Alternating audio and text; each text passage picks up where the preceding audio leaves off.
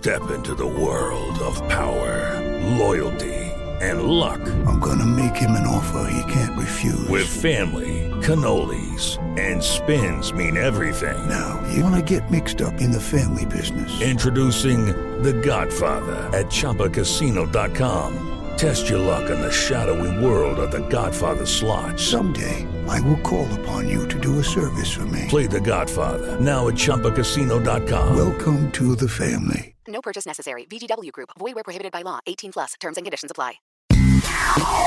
Papo com o Anjo. Olá, bem-vindo a mais um podcast Papo com Anjo. Esse podcast toda segunda-feira aqui no canal Anjo Investidor, esse canal do programa Anjo Investidor que a gente grava aqui nos estúdios da Rádio Jovem Pan. E como vocês sabem, toda semana eu trago uma pessoa que eu admiro, que eu gosto, que tem um serviço prestado para a sociedade, para o mercado, que ajuda as pessoas e que fala também de negócios, empreendedorismo e investimento. E hoje não é diferente. Hoje eu trago um dos caras que eu mais admiro no ramo é, de investimento, assim, é um, de um educador financeiro. Não sei se é esse o nome, mas é uma, é uma pessoa que ela inspira muito é, é, o mercado financeiro. Então, quando eu quero alguma informação, eu procuro um cara chamado Tiago Reis, sem H. Tiago Reis. Senhoras e senhores, Tiago Reis. Obrigado pelo convite, João. Prazer enorme estar aqui. Muito bacana. Tiago está aqui com a gente para bater um papo interessante sobre dinheiro, sobre investimento. Tiago, como é que você chegou na. Você hoje tem a Suno, né? Como é que você chegou na Suno? Conta um pouco da tua trajetória. É, eu sei o que, que você estudou, o que, que você fez. Fala um pouco da tua. Legal, acho que tudo começa quando eu ainda estava no colégio. Eu era mais novo que o Davi ali. É, eu tinha 16 para 17 anos e queria saber o que seguir da vida e a bolsa naquele momento estava muito em evidência, era a eleição do Lula a primeira vez. Dólar sobe, dólar cai, risco país, né? Nem se fala mais tanto disso. Mas aquilo lá mexia muito com a, com a o imaginário do, do jovem, né? E aquilo lá acabou chamando minha atenção. Meu pai já era um investidor, mas assim, um investidor, vamos dizer assim, de subsistência, como hoje existem milhões no Brasil. Ele administrava o seu próprio dinheiro e um pouquinho da família lá e tal. Já investi em ações desde a década de 90. E eu falei para ele, gostaria de começar aí, seguir nessa área. E ele tinha um, um pequeno clube de investimentos. E deu pra, pra eu, sobre a tutela dele ali, é, tocar. Você com qual idade? Eu tinha 16 para 17. Pô, com 17 anos você já tá, já tá tocando um clube de investimento. Já, já, mas assim, não era também um valor, era o valor Não, de um tá. carro popular, assim. Tá, mas tava tocando um clube. Exato. E era uma época muito próspera, porque tava tudo muito barato no Brasil, né? na- depois daquela eleição. E foram muitos anos ali de altas fortes da Bolsa, e a gente teve um retorno ainda melhor que da Bolsa, investindo, fazendo feijão com arroz bem feito ali, comprando boas empresas a bons preços. Basicamente isso daí. É, e entrei na faculdade, entrei na FGV aqui em São Paulo, juntei é, o meu clube com o dele, a gente transformou isso num fundo um fundo que depois eu vendi minha participação para outro sócio e fiquei 2014, 2015. Você montaram o fundo como gestora? gestora, gestora. Como gestora. Isso. E lá em 2014 para 2015, é, eu via algumas coisas que me incomodavam, vamos dizer assim, no modelo de gestor. Eu achava que não se trazia muita criatividade para a mesa, né?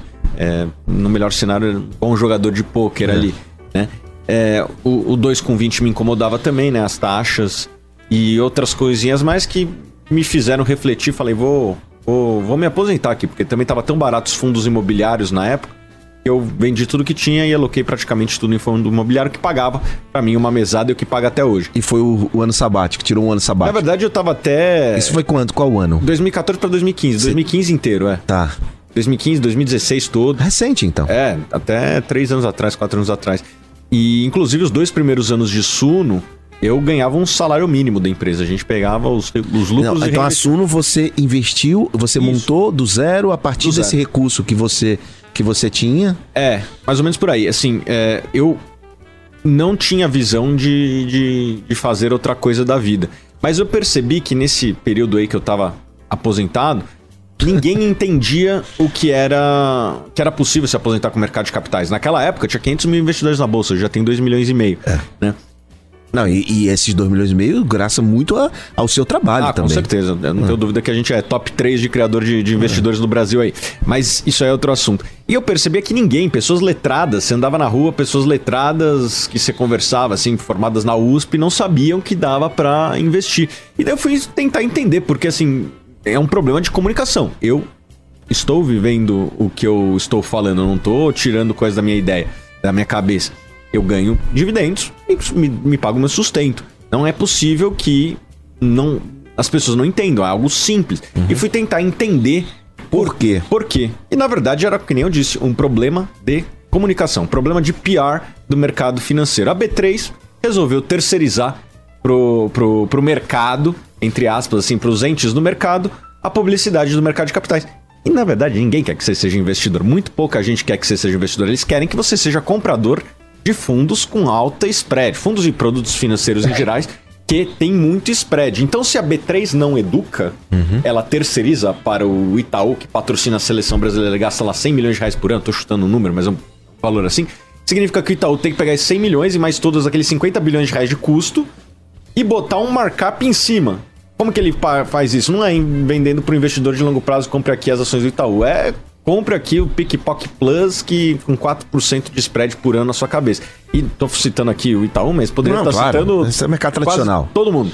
E, e eu percebi que tinha um problema de comunicação. Há 10 anos atrás, o cara que ganhava na Mega Sena, ganhava uma, um bônus, ganhava uma herança, ele ia aonde? Ia na agência, e daí era um, menos um investidor. E aí alguém, o cara ia, tinha um conflito de interesse. Claro, ali ia falar, não, bolsa é cassino, aplique aqui nesse PicPock Plus ou qualquer coisa do tipo. Então, tinha um problema de comunicação. A ponta estava, entre aspas, corrompida, né? Você tinha incentivos perversos no, no formador de opinião. Graças a Deus surge um negócio chamado internet, que com a ascensão de algumas forças da internet, como redes sociais, é, mobile, é, permitiram que a gente atravessasse essa cadeia é, produtiva que tinha 80% das agências, 90% das agências na mão de cinco bancos, e agora na, na, na internet o nível é, vamos dizer assim, mais parelho. Né? Hoje eu tenho mais, acho que mais seguidor que o Itaú e o Bradesco somado. Então a gente consegue é, chegar com a nossa mensagem, coisa que a gente não conseguia porque a gente não tinha Mas, você, agências. mas quando você começou, você não tinha essa penetração que você tem hoje. Não, né? não. Isso foi construído. Foi construído ao longo Mas, mas tempo. quem te despertou para esse? Você, você já vinha construída a tua, a tua, é, a, a tua persona, digamos, dentro isso da foi internet? construído com o tempo. Com te- Mas você foi planejado? A pergunta é essa. Foi planejado ao longo do tempo. Foi, tempo. Foram algumas. Eu aprendo todo dia, né, Claro, da João? legal, então tem legal. coisas que a gente vai juntando as, as peças do quebra-cabeça. E então, gente. primeiro você abriu a Suno, primeiro vocês trabalharam o desenvolvimento de, é, de, de educação mesmo, sim, né? sim. A gente, a gente fazia no começo da Suno um negócio que eu chamava de Suno Responde, que eu ficava na. Como um balcão de informações e eu ia responder sua dúvida lá. Ia nas redes sociais e falava assim: Eu vou responder tua dúvida, eu vou até tarde aqui, vou responder tua dúvida. E aí a galera perguntava. E a galera perguntava e eu respondia. Né? E, como, e como até hoje a gente não ganha comissão de investimentos que a gente indica, as pessoas, algumas, iam percebendo ao longo do tempo que realmente a informação, pelo menos, é o que ele acredita. né? Eu posso indicar uma ação do Google e ela cair amanhã, ou subir. Mas eu não tô ganhando uma comissão do Google. O Google mal sabe que eu existo. Eu sou mais um número no- nos tantos números ali. Então, as pessoas acho que foram percebendo é, que essa cadeia produtiva, do- quando eu digo cadeia produtiva, toda a cadeia de investimentos aí, ela tem conflitos de interesses perversos e acho que o crescimento do número de investidores na bolsa não é porque as instituições ganham mais, mas é porque as pessoas foram empoderadas e elas estão agora com opções na frente. Tem a opção aqui do, do gerente, tem o Thiago falando, vamos ver. Ela vai pensar por si mesma e vai chegar na conclusão do que é melhor para ela. Antes não existia essa alternativa, era só a narrativa bancária. Entendi. E você, você mencionou um negócio interessante, a taxa 2,20, porque é só para explicar, Uhum. 2% de taxa de administração, 20% de performance dos fundos, né? Quando ele mencionou rapidamente, é só para deixar claro que Uhum. as- algumas pessoas podem não, tá- não entender aquilo que você está falando. E aí você, você, você é contra, aproveitando isso, você é contra a taxa de administração dos fundos? Você acha que dá para sobreviver sem um custeio? Que, que, é que- qual, é, qual é a tua Eu- visão eu sobre isso? Eu acho que tem assim, tem basicamente dois, duas frentes, a indústria passiva e a indústria ativa. O que, que eu quero dizer com isso? Passiva que segue um índice. Vão seguir o SP500, o Ibovespa, não sei o quê. Eu acho que o futuro da indústria é só é, mais ou menos o futuro do que já aconteceu nos Estados Unidos, né? Que é uma indústria passiva que ganha na escala, né? Acho que o melhor exemplo é uma empresa chamada BlackRock, que talvez muitos não conheçam, mas é a maior empresa de investimentos do mundo, tem 7 trilhões de dólares e cobra somente 0,2, Ah. né? É, você pega aí empresas que fizeram IPO recentemente no Brasil, cobram 1,2. Então, olha só a diferença. Eles ganham como? Ganham na escala. Você tem 7 trilhões, cobra, cobra 0,2, é 15 milhões de dólares por ano. Numa É. operação que, vai, vou, vou exagerar um pouco aqui, mas é uma operação de back-office. Não tem tanta genialidade Aham. na alocação, porque você tá seguindo o SP500, o Nasdaq e tal. Você é obrigado. Aliás, não é bom que você seja gênio. É bom que você siga que a disciplina de seguir o índice. E tem um, outra é, vertente da gestão, que é a gestão ativa. Eu não sou contra pagar, mas o cara tem que fazer por merecer. E o que eu vejo no Brasil, sem engano, 90% dos fundos que cobram muita taxa não fazem por merecer. A performance que eles têm não é superior ao benchmark que eles acompanham. Você fala muito de value investing. Uhum. O que, que você quer dizer com isso? Comprar um ativo abaixo do que ele deveria valer. Comprar um ativo abaixo do que ele deveria valer. Um dólar por 50 centavos. Ah, isso é um upside, uma oportunidade. Exato. Então, acho que todo mundo tá fazendo value investing todo dia e mal sabe, né? Você tá. Tá. comparando o preço da carne com o preço do frango e tá tentando pegar aquilo que é melhor para você. Você tá comprando um apartamento, você vai comparar os preços daqui com os preços do prédio do lado, os preços do- dos mesmos imóveis e tal.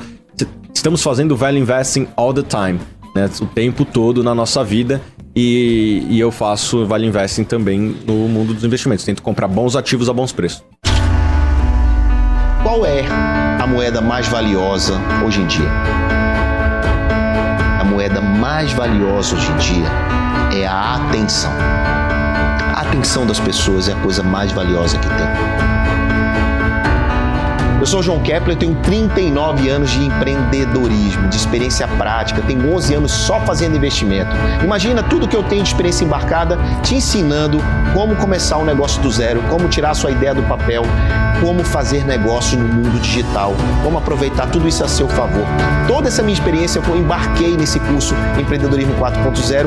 Aproveite a nossa experiência, aproveite para aprender agora.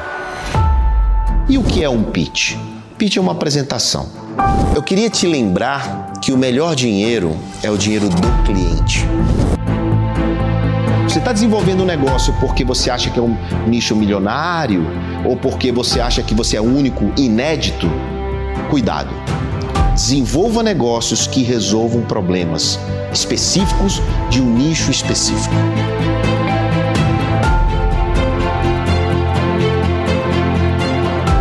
Enfim, vamos falar sobre tudo o que você precisa saber para manter ou ter um negócio hoje nesse mundo digital.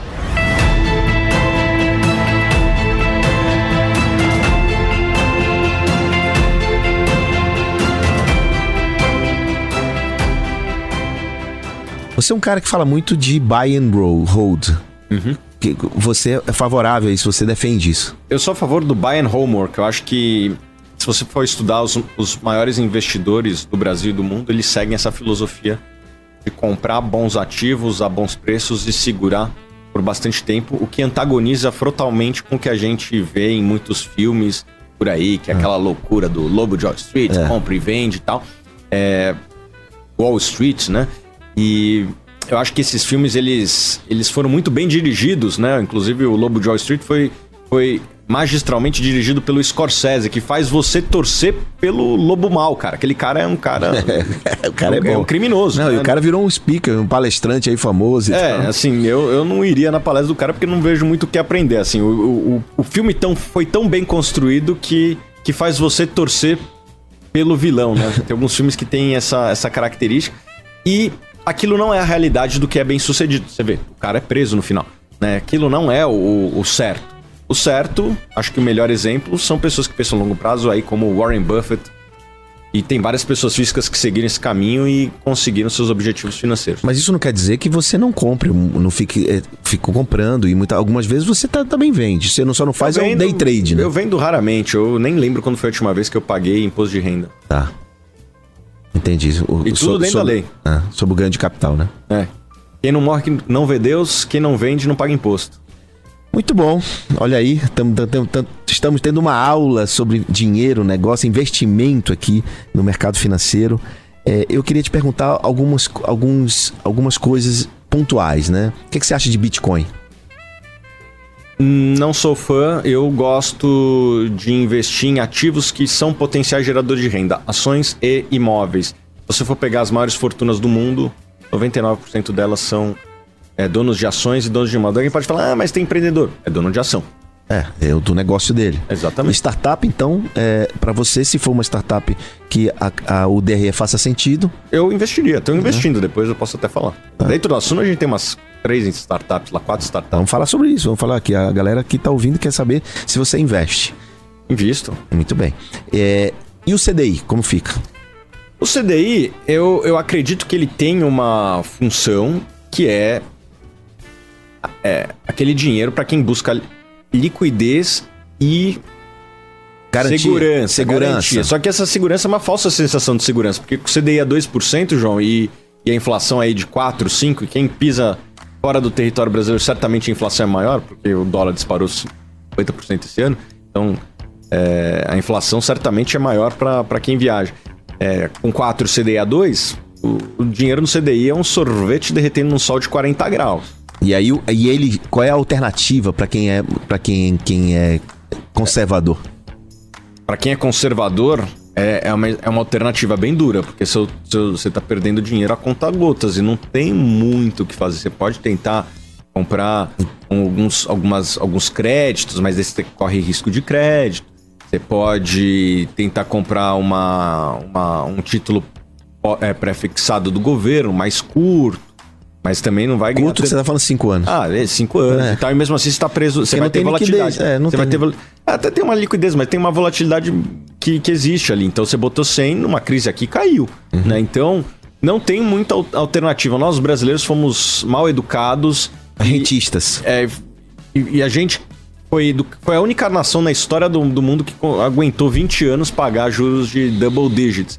Né? Só que assim, a gente tinha uma dívida baixa e a gente aumentou essa dívida e, e mesmo assim aumentando a carga tributária de 20% para 40%. Qualquer país do mundo teria quebrado se, se, se tivesse isso. E nós brasileiros vamos ter que nos acostumar com juros menores. E isso é bom para uns e bom e ruim para outros. Vamos lembrar, não é só o, preço do dinheiro tá ficando mais barato. É bom para quem? É bom para quem é tomador de dinheiro, empreendedores. É ruim para quem? Para quem é fornecedor de dinheiro. De certa forma, os investidores vão ter que pagar mais, vão ter que ter mais dinheiro para ter o mesmo retorno. Então eu posso considerar que a tua carteira ela, ela, ela tem uma- um percentual maior para os FIIs, para Ela os tem- fundos Ela imobiliários. tem uma, uma presença forte de fundos imobiliários. É, Ou seja, a maior parte. Hoje nem tanto, porque é, eu fui, foi entrando mais recursos e eu fui comprando menos, mas é uma categoria que eu gosto bastante, fundos imobiliários. Você gosta bastante e fala muito sobre isso, né? Sim, eu acho que dialoga bastante com o brasileiro, né? O brasileiro, ele tem é, a cultura lá que vinha da renda fixa e antes, do, na época da inflação dos imóveis. E, e eu acho que o, o fundo imobiliário ele é muito mais eficiente em várias frentes em relação ao investimento em imóveis tradicional. Tiago, você é um cara que não é afetado. Você é um cara. É o mesmo cara de manhã, tarde noite, aqui ou em qualquer lugar. Você é um cara muito tranquilo e. e- e- é muito. Mas você tem um, um- um- um inimigo, né? Que você, você publicamente é o maior detrator de, de, de pirâmides do Brasil. você já derrubou. Verdade, você já derrubou umas três. Eles né? que são inimigos do do, povo. povo, é, exatamente. Não, mas você ajuda muita gente fazendo isso e você, você passa parte do seu tempo dedicado a detratar esses caras, porque isso é muito importante, muito bom. E com isso você trouxe muita gente pro seu lado, né? E alertou muita gente. Por que que você. co- co- Da onde veio essa fixação? Foi porque alguém da sua família, alguém perdeu? Como é que? Não, assim, João, é, a gente tem uma presença em rede social que é relevante, né? Eu gasto 3, 4 horas por dia em rede social. Alguém pode falar, ah, presidente de rede social. Não, isso aqui é aquele presidente do Walmart que tá no chão da, da, da loja conversando com o cliente, com, com, com o empregado e tal. As redes sociais hoje, esse, esse diálogo que, que é permitido, né, é, faz você dialogar com todo tipo de pessoa. E as histórias tristes que, que, que chegam na gente, é, basicamente, eu publiquei uma história uma vez de pirâmide e começou a, a vir uma verdadeira avalanche de histórias tristes. E eu, e eu era um Brasil que eu não estava acostumado. E, assim, chega até no limite de ter morte aí, não sei se já viu, é, referente à pirâmide. Pessoas que matam, pessoas que morrem por conta, por conta de, de, de pirâmides financeiras. E aquilo lá me sensibilizou muito, assim. Eu, eu via, pô, isso aqui. É, pessoas, inclusive, pirâmides que se, inclusive se transvestem do mercado de capitais. Certo. Tipo, o que denigre a nossa imagem aqui, né? Algum, alguém pode cair num golpe aí de alguém que fala que faz day trade na bolsa, o negócio cai e detrata todo mundo da categoria, o que pega muito mal pra, pra gente. Então, essa foi uma bandeira aí de caráter quase que humanitário, porque as histórias são muito tristes. Eu posso falar 10 histórias tristes aqui. Eu imagino, eu imagino, mas eu fiquei curioso pra saber como é que isso, como é que isso começou e você tá explicando. Foram comentários que foram feitos, né? Você fez um, um post e a coisa aconteceu. Bom, eu queria voltar pro assunto startup, né? Eu, eu, eu- o que eu faço é muito parecido com o que você faz. Eu faço um pouco de educação, eu faço um pouco de informação, eu trago um pouco daquilo, das minhas experiências práticas do investimento e tenho muita critério e cautela nos meus investimentos. As startups, elas precisam ter, ter o racional, elas precisam ter longevidade, elas precisam ter um, um rumo claro ao break-even, elas não é só crescer, crescer, crescer e rampar e esquecer é, e, e dar prejuízo o resto da vida. Então, assim, a, a gente tem- comunga das mesmas ideias, só que, claro, eu tô falando de antes dos small caps, eu tô falando numa jornada de 10 anos, Tô falando aqui, no começo, um, dois, três anos de vida dessas empresas, que lá na frente elas podem abrir PO, por que não? Né? Elas podem fazer oferta pública e virar umas small caps aí e chegar até você. Então, o que você disse agora há pouco foi: estou investindo em startups. Eu queria que falasse um pouco dessa experiência, é, como é que são esses empreendedores, como é que eles chegaram em você e qual é a tua ideia, a tua lógica de fazer esse investimento. Porque, pelo que eu estou entendendo, você colocou correlato a Suno. Sim. Não é bem um investimento do negócio fora da Suno. É, geralmente são negócios que a gente consegue adicionar alguma coisa, né? Eu, eu entro geralmente com muito pouco dinheiro e muita mídia e conhecimentos em coisas específicas que a gente consegue adicionar nos negócios. Eu vou te dar dois exemplos específicos, tá? É, o Certifiquei, a gente percebeu uma, uma necessidade numa parte do- das pessoas que nos seguiam, pessoas sub-25, sub-25 anos, que nos seguiam nas redes sociais porque queriam entrar no mercado de capitais. Não era porque eram investidores ou porque queriam investir, mas porque ouviram que no mercado de capitais ganhava acima da média, o que de fato é verdade, né? O mercado financeiro talvez seja o que mais remunere do, do Brasil. Não me lembro de outro mercado que remunere tão bem, né? Na média, lógico. E e essas pessoas queriam saber como que entra no mercado financeiro. Era uma dor dessas pessoas. Daí eu falei, pô, tô pensando aqui quem eu recrutaria. Uma, um dos critérios, inclusive às vezes regulatório, é você ter a certificação. Você quer ser analista aqui na Suno? É uma obrigação legal aqui eu ter pessoas que tenham, caso, certificação aqui CNPI. E eu falei, pô, não tenho muito cursos para eu indicar. Vamos criar aqui a nossa própria escola? E daí tinha uma época, e olha só, como que eu recrutei o meu sócio? Por rede social. Uma vez eu tava, é, vamos dizer assim, expondo algumas coisas referente a um produto que estava sendo massivamente, vamos dizer, vamos dizer assim, vendido no mercado, que era o COI. E é um produto que tinha um spread muito alto, mas as pessoas tinham dificuldade de encontrar, porque tinha lá a maldita volatilidade implícita do Black and Shows, que deve ter umas duas mil pessoas no Brasil que sabem precificar a opção através de Black and Shows, vendendo para os outros 200 milhões de brasileiros que não sabem o que é Black Shows, né? E tinha aqui uma, uma arbitragem de informação, né? Os informados vendiam para os desinformados com spread em cima.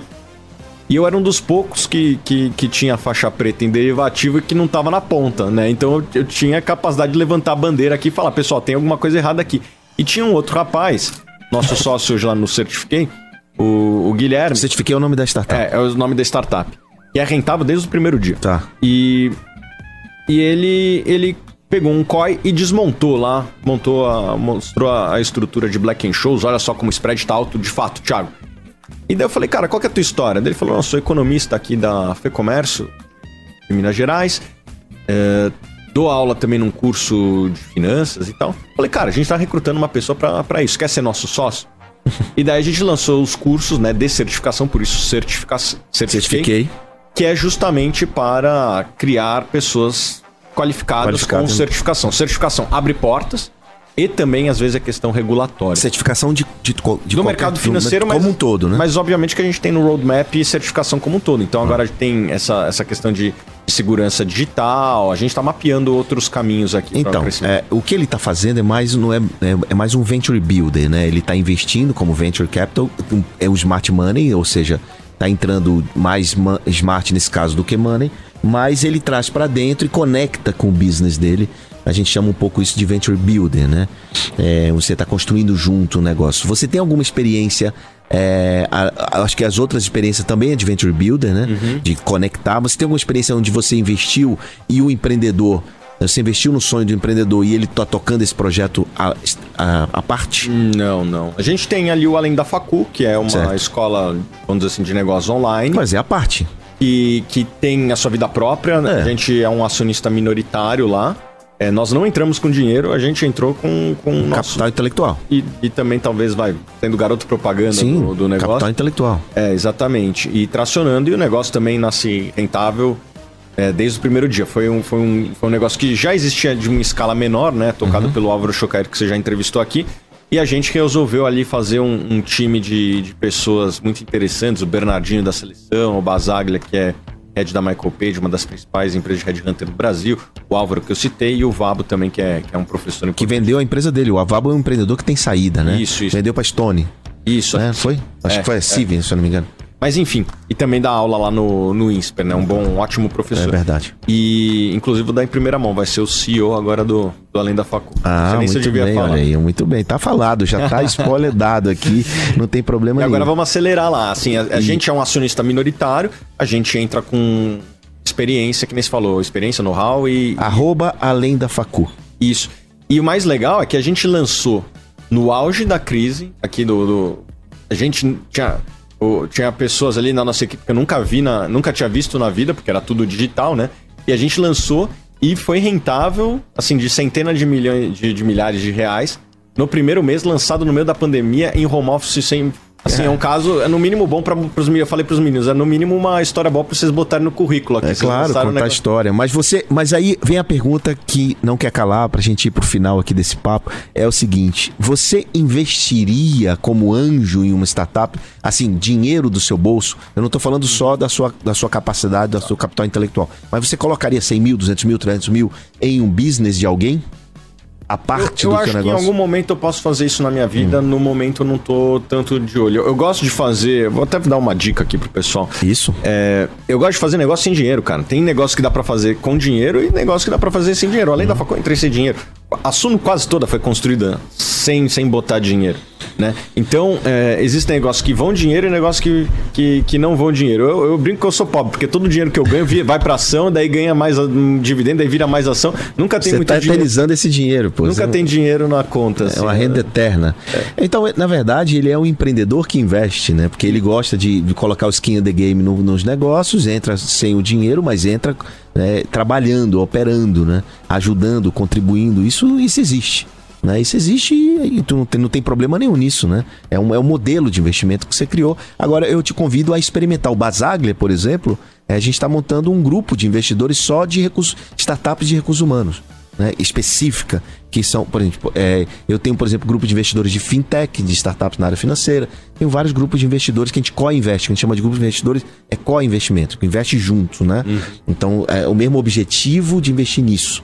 Isso que é bem bacana, porque é a competência de todo mundo e, e a análise daquela startup fica um pouco mais criteriosa e baseado no conhecimento de cada um. E é muito bacana quando isso acontece. Eu te convido para olhar um pouco uma- um- alguma oportunidade nisso, porque vale a pena ter essa experiência, né? De, de você Não, eu olhar. pretendo, eu pretendo, mas ainda não tô preparado nem juridicamente aí pra. Tá bom. Pra investir. Bom, eu queria, indo pro final, eu queria te fazer uma pergunta importante. O mercado tem dinheiro? Tem escassez? Como é que tá o mercado pós-pandemia? Eu acho que a gente vai ver no Brasil algo que a gente viu no mundo nos últimos 10 anos e no resto do mundo vai ser potencializado o que aconteceu nos últimos 10, que é, é, uma oferta de dinheiro infinita. Quase que isso. É, a gente cresceu num ambiente de escassez de capital e agora a gente tem abundância de capital e pouco empreendedor. Não sei se você vai concordar comigo, mas eu acho que assim, a, a, a mensagem que o mundo passa com quase todas as empresas boas negociando a 30 vezes lucro, é, ou mais, algumas coisas aí que É, não, aí tem coisa absurda. tem né? coisa absurda aqui, assim, Shopify, 50 vezes receita. É. Umas coisas assim, receita, né? é, umas coisas que são absurdas. A mensagem é, pessoal, criem bons negócios aí que a gente compra. Né? Então, eu, eu acho que quem é empreendedor vai ver daqui até o caixão um mundo de, de excesso de capital e falta de boas ideias. Quem tiver boas ideias e capacidade de execução não vai faltar dinheiro. E no Brasil, pra gente é algo novo. Acho que no, no mundo a gente já viu isso, vai ver versão turbinada, e no Brasil a gente vai ver pela primeira vez isso daí. A gente viu no segundo semestre, no primeiro semestre de 2020, a gente viu um, é, um aumento de investimento de venture capital no Brasil. Com exceção de 2019, nós tivemos um evento da SoftBank que investiu em três grandes empresas que aportou muito recurso. Tirando essa linha, de, fazendo essa outra linha de corte, tirando esse investimento, a gente cresceu. Né? Então, principalmente no estágio seed e pré-seed. Pré-seed e seed. Então, crescemos bastante é, investimento de venture capital e eu, eu- eu acredito muito no que você está falando, que o número vai crescer muito no, no segundo semestre, está crescendo no segundo semestre e vai crescer muito em 2021. Não sei é, a história do eterno, como você falou, eu não tenho essa visão ainda. Você tem mais visão do que eu, como um todo. Não, você olha, errado, é- você olha tudo que eu B3, falei você olha, posso- você olha Nasdaq, você olha tudo, né? É, eu tô olhando o mercado de venture Não, capital. e falar de juros é sempre complicado, mas assim, eu vejo algumas coisas que, que eu acho que são permanentes aí, que é, é, uma, um ganho de eficiência daqui até muito tempo, né? Que tudo que a gente tá vendo aqui são ganhos de eficiência que às vezes a inflação não pega. Vou te dar um exemplo. Home office. A inflação do, do, do ônibus talvez continue, mas se o cara não usa mais ônibus, a inflação do ônibus ela tá subindo lá junto com a inflação média. Mas se o cara não usa mais ônibus, ele teve inflação ou deflação? Se ele não usa mais. É. Né? A inflação da linha da, da, da ligação internacional é assim, mas se ele faz ligação de WhatsApp, ele não usa mais. Então, na hora que você vai fazendo a inflação ajustada, entre aspas, é, esse mundo digital ele traz eficiências que, que são brutais e, e tem aí a fila de espera da inteligência artificial. Ah, tem muita coisa vindo É, por aí, né? Muita que coisa acho- que, né? E, e- e você acha que o reflexo que a gente teve o, o, a- o- o PIB pra, de maio, né? É, uma prévia do PIB de maio subiu um ponto alguma coisa por cento, né? No caso, para trás. É, e, e você acha que a- o- essa história do digital, ela ajudou nesse crescimento, por exemplo, do e-commerce, né? De várias coisas que Ah, aconteceram. vai, vai trazer ganho. Todo ganho de eficiência, ganho, né? de certa forma, vem para economia, né? Eu, eu acredito muito nisso. O que tirou a gente da idade da pedra foi os ganhos de eficiência e esse ganho foi para economia de alguma forma. Então, tem isso. Tem a questão do desemprego. De certa forma, isso daí tem a questão E o do- empreendedorismo ajuda nisso também, né? Oi? O empreendedorismo ajuda nisso também. ajuda a tirar esse, É. essa, essa, vamos dizer assim, capacidade ociosa. A capacidade ociosa no mundo ela é grande em quase todas as frentes aí, Uhum. parque fabril, mão de obra. Então acho que a inflação a gente não vai ver durante, durante um bom tempo. Fora aí também, uma, daí é um assunto muito grande, mas assim, as pessoas ficando mais velhas, o consumo vai caindo também, então a inflação tende a ser menor. Então, na hora que você tem uma inflação baixa e, e, e muito dinheiro barato, o que, que tá, que que tá, tá todo mundo gritando aí, os poupadores do mundo, é tragam bons projetos.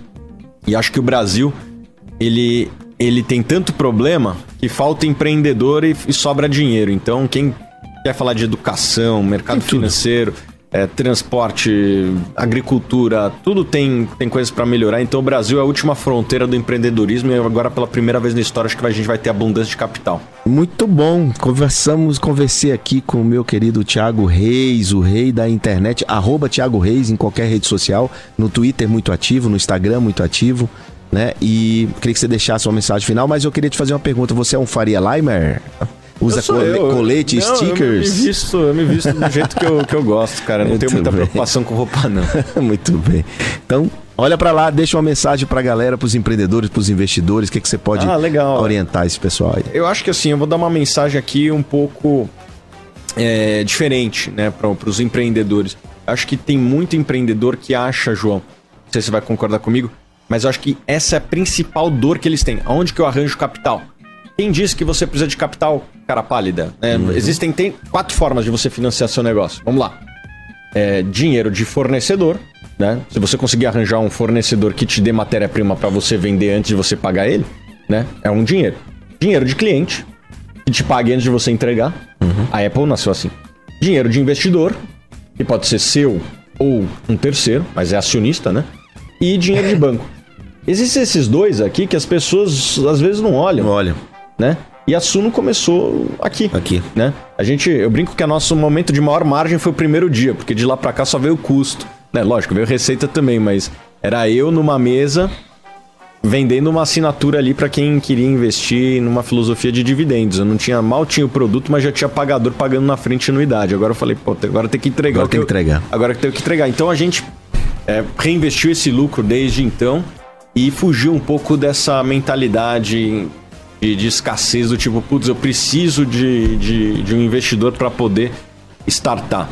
Se a Apple começou sem capital, acho que prova que qualquer um pode, pode começar. Se a Apple, que é a maior empresa do mundo, começou com dinheiro do cliente. Do cliente. Né? Você também pode. Eu digo sempre que o melhor dinheiro é sempre o dinheiro do cliente. Muito melhor do que o dinheiro do investidor. Ou do fornecedor. Ou do fornecedor. Mas isso é mais difícil. Você trouxe quatro, quatro opções para que ele possa fazer negócio, fazer dinheiro com o negócio dele. Então é isso. Muito obrigado. Muito obrigado pela presença aqui no Papo com Anjo. Então, para vocês aí, até o próximo episódio. Valeu! Papo com o Anjo.